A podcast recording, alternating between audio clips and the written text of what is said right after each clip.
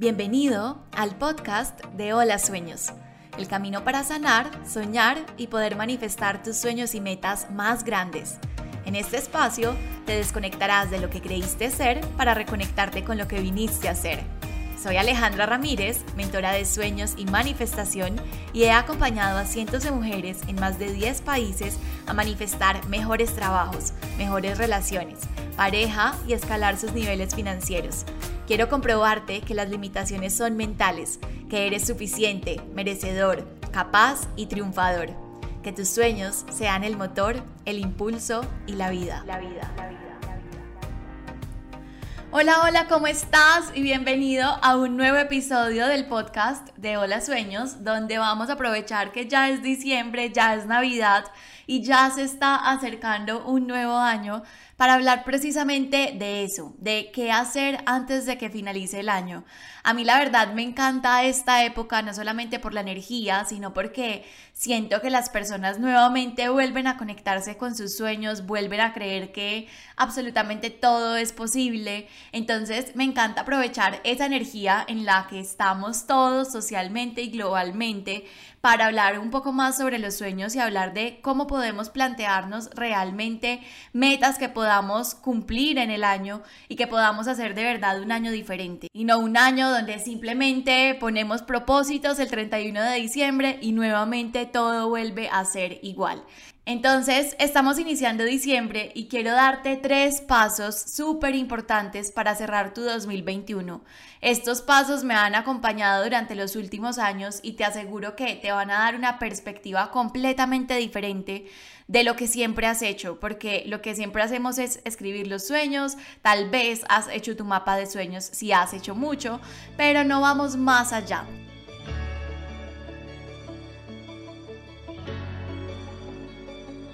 Entonces quiero que entendamos primero el paso número uno de lo que tenemos que hacer antes de que finalice el año y que para mí es clave y vital, que es recordar y reconocer lo que fue tu año. Es decir, recordar y reconocer lo que fue tu 2021. Generalmente cuando nosotros vamos a iniciar ese periodo de transición de un año a otro, Solamente pensamos en la página en blanco, es decir, en lo que vamos a crear y, en esa página que tenemos en blanco para poder crear nuevos sueños, nuevas metas, nuevos propósitos. Pero desde mi experiencia, gran parte del éxito futuro es reconocer el pasado. Gran parte del éxito futuro es reconocer el pasado. Yo este año cumplí el 95% de mi mapa de sueños y para mí fue un logro enorme, enorme, enorme, porque yo he construido mapas de sueños por más de una década y la mayoría de veces la verdad terminaba decepcionada. Pero estos últimos años y sobre todo este 2021 ha sido de esos años más exitosos, o sea, cumplí el 95% de los sueños que me propuse el año anterior. Pero también debo reconocer que uno de esos éxitos fue haber entendido qué me limitó y qué me expandió un año antes para poder corregirlo y replicarlo. Te voy a dar un ejemplo.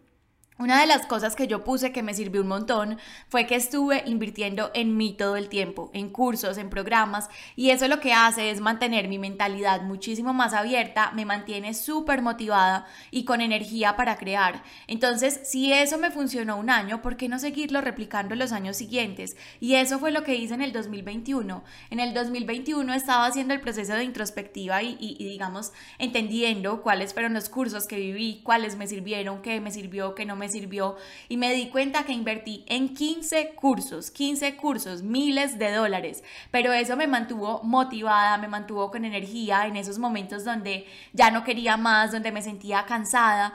Entonces, esa es otra de las cosas que voy a anotar para implementar en el 2023 y probablemente es algo que seguiré haciendo durante todos mis años porque sé que me mantiene con esa energía de los sueños.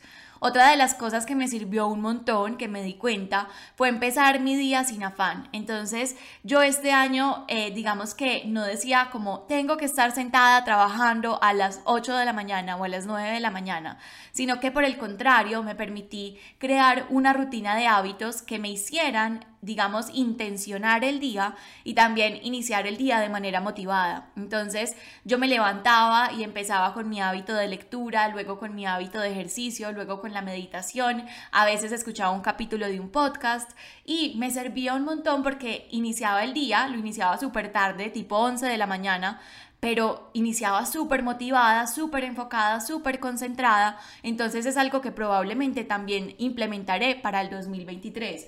Si por otro lado me hubiera dado cuenta que eso no me sirvió porque estaba empezando muy tarde a trabajar y porque empezaba desenfocada, tal vez habría hecho una modificación, pero sé que me sirvió, así que lo seguiré haciendo. También me sirvió un montón hacer la siesta del mediodía. Entonces es como básicamente recordar y reconocer cómo fue tu año, en este caso el, el 2021, y decir, listo, ¿Qué me sirvió? ¿Qué no me sirvió? Lo que me sirvió, escribirlo para volverlo a implementar en el año que sigue. ¿Y qué no sirvió? Y con base en lo que no sirvió, crear un plan de acción para poder mejorar. Porque es que lo que tú no, no, no mides y lo que tú no escribes y lo que tú, digamos, no eres consciente, no vas a poder mejorarlo. Entonces va a llegar nuevamente el año que sigue y supongamos que lo que te limitó fue la pereza, la procrastinación, el miedo. Y si no haces nada, no creas un plan de acción o no eres consciente de eso que te limitó, pues el año que viene va a ser exactamente igual. No porque escribas tus sueños o no porque crees un mapa de sueños significa que el año va a ser diferente. Por el contrario, tómate el tiempo de recordar y reconocer qué fue el año, o sea, mejor dicho, qué te expandió y qué te limitó. ¿Y qué plan de acción puedes crear? Por ejemplo, si tú sabes que una de las cosas que te limitó fue la procrastinación, bueno, entonces, ¿qué estás esperando para conseguir un mentor que te acompañe en ese proceso de vencer la procrastinación? Sale muchísimo más costoso que los años sigan pasando y que la excusa sea es que soy muy procrastinador. Lo mismo también si es la pereza, si es el miedo, ¿cuál es el plan de acción que vas a crear? Meterte a un curso, pagar pagarle a un mentor, no sé, hay muchos planes de acciones que puedes ejecutar. Entonces, en este punto me encantaría que te sentaras con una hoja en blanco a empezar a reflexionar sobre este año, sobre el 2021, para entender qué fue lo que hiciste bien, qué te gustaría continuar en este año que viene y qué podrías hacer diferente. Yo siempre he dicho que de nada sirve soñar si tú no sabes qué es lo que te limita de cumplir tus sueños, porque vas a seguir soñando, pero siempre va a haber algo que te va a estar echando para atrás o te va a estar, eh, digamos, estancando en un mismo lugar.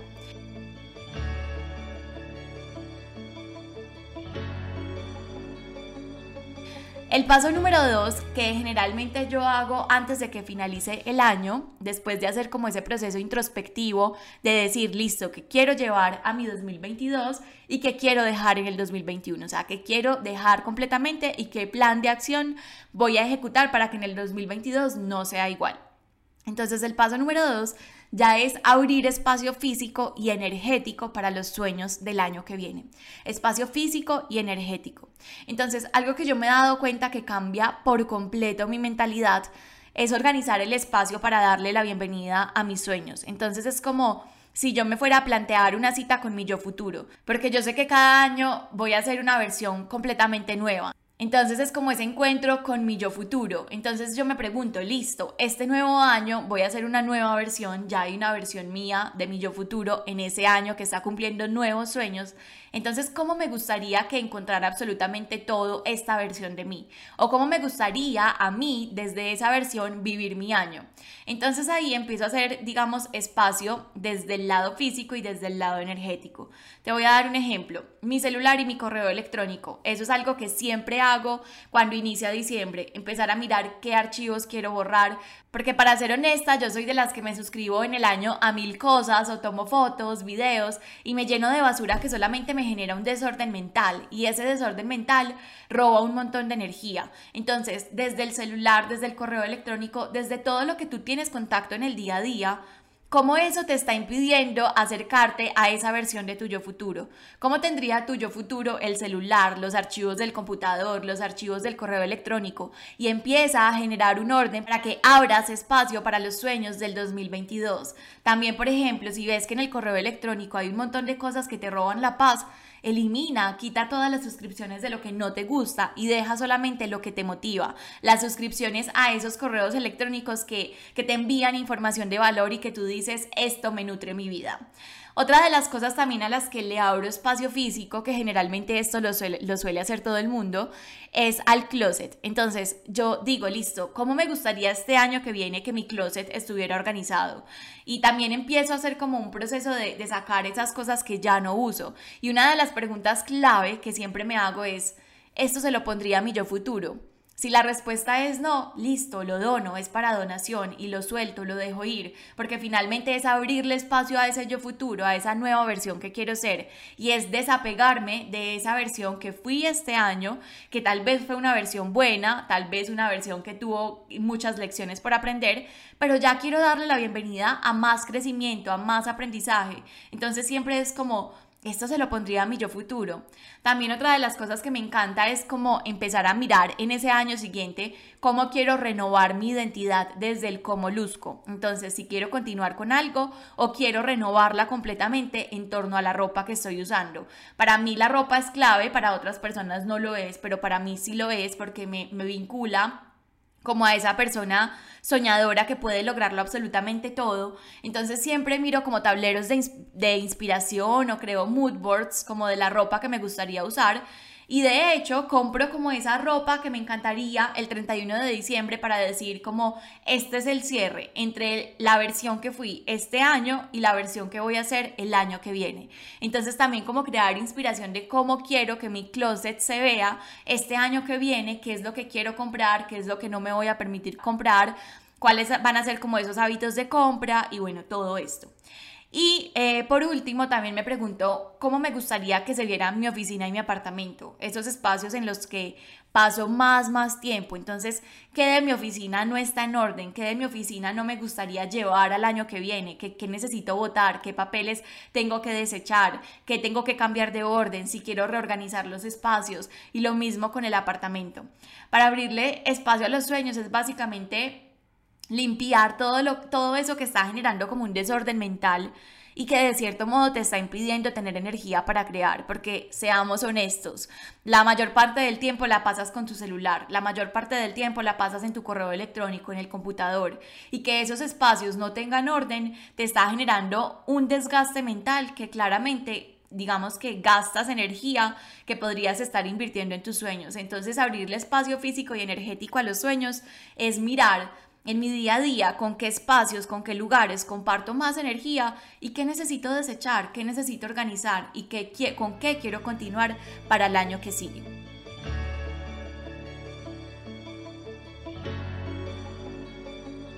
Y por último, el último paso del que quiero hablarte en este episodio es del listado de gratitud. Este generalmente es de esos pasos que nos da mucha pereza hacerlo, o por lo menos a mí, y me incluyo, si es, si es tu caso, me incluyo eh, dentro de ese listado de personas, porque a veces es mejor escribir los sueños. Yo me podría pasar horas escribiendo mis sueños, escribiendo mi vida soñada, la versión de mi yo futuro, pero cuando vamos al listado de gratitud, a veces es como esa sensación de qué pereza, o mejor lo pienso, pero realmente me he dado cuenta que cuando nosotros revisamos eso que hicimos bien en el año y nos agradecemos o agradecemos al universo por permitirnos vivirlo, nos ponemos en una sintonía súper diferente para poder plantear nuestros sueños. Entonces, cuando nosotros nos permitimos vivir ese listado de gratitud o agradecernos a nosotros mismos o al universo, la sintonía y la vibración cambia completamente. Y desde esa sintonía es que me encanta crear los sueños después. Entonces es como listado de gratitud y luego creo mis sueños.